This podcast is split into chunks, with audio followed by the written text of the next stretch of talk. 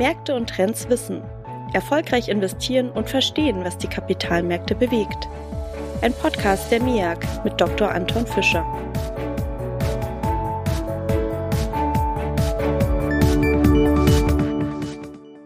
Willkommen bei einer weiteren Ausgabe von Märkte und Trends wissen. Mein Name ist Toni Fischer und ich nehme mir heute wieder ein paar Minuten Zeit, um über das Megathema Inflation zu sprechen.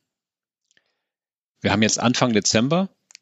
Der erste Schnee kündigt sich hier an und beim Thema Inflation gibt es jetzt endlich erste Anzeichen einer möglichen Trendwende. Dafür zunächst ein Blick auf das Datenradar. Die Statis, also das Statistische Bundesamt, hat für November einen Rückgang der Inflationsrate auf 10 Prozent gemeldet. Damit bleibt die Inflationsrate zwar immer noch zweistellig, ist aber tiefer als noch im Oktober ähm, gemeldet worden ist und ist auch tiefer, als die Volkswirte erwartet hatten, nämlich eine Rate von ungefähr 10,4. Auch der harmonisierte Verbraucherpreisindex, über den hatten wir im letzten Podcast gesprochen, der ist gefallen und liegt jetzt bei 11,3 Prozent. Ähm, darüber hinaus ist eigentlich die wichtigste Beobachtung bei unserem Datenradar, dass die Produzentenpreise ähm, oder Erzeugerpreise im Oktober um minus 4,2 Prozent im Monatsvergleich gefallen sind.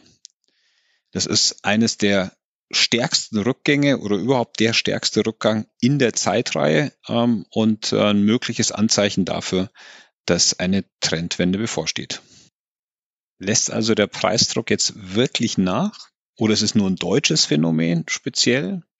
Oder sind es nur die Energiepreise, auch in den USA hat der Preisdruck mittlerweile nachgelassen. Dort fallen die Inflationsraten jetzt sogar schon im vierten Monat in Folge, sind mittlerweile nur noch bei 7,7 Prozent. Und auch die Eurozone hat für den HVPI einen überraschend starken Rückgang auf 10 Prozent von zuletzt 10,6 Prozent gemeldet. Ja, und es sind überwiegend die Energiepreise, die jetzt zu dem Rücklauf beitragen. Das erkennt man auch daran, dass die Kernrate noch immer hoch ist und bei unverändert 5 Prozent jetzt lag im November.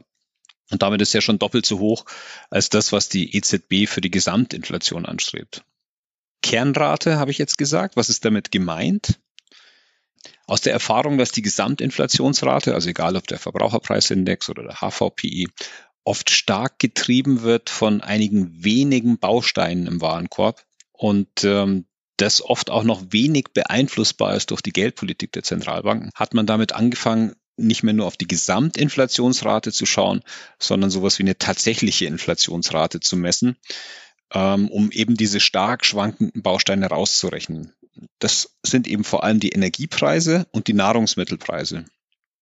Ähm, wenn man jetzt in der Eurozone zum Beispiel mal in die Geschichte zurückblickt, dann lag diese Kernrate, also ohne Energie- und Nahrungsmittelpreise, so in der Spanne zwischen 0,6 Prozent und 2,5 Prozent wenn man mal die aktuelle Situation außen vor lässt.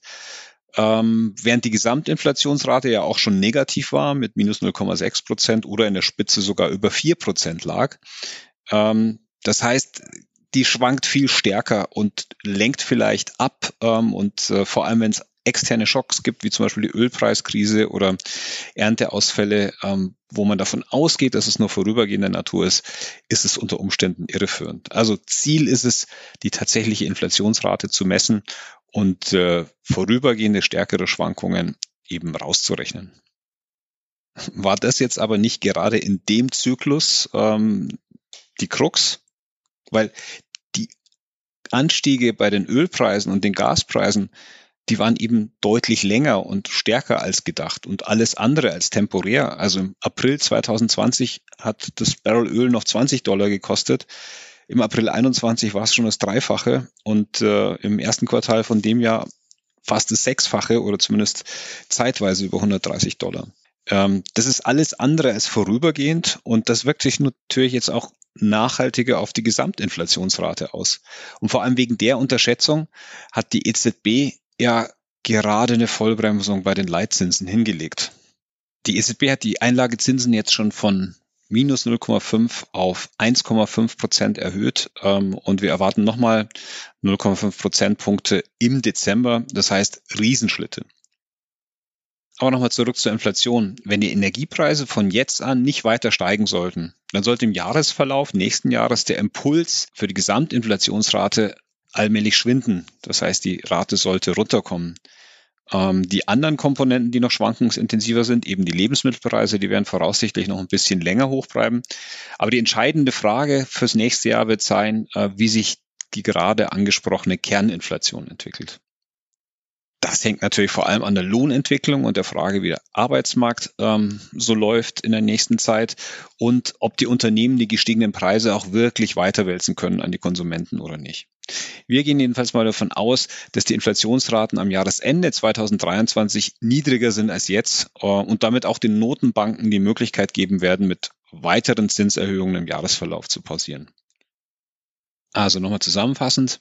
Inflation ist im November deutlich runtergekommen. Hauptursache dafür waren die fallenden Energiepreise. Schaut man auf die Kerninflation, kann man noch keine Entwarnung geben. Die Lohnverhandlungen und die Frage der Weitergabe der gestiegenen Preise durch die Unternehmen werden dabei entscheidend sein.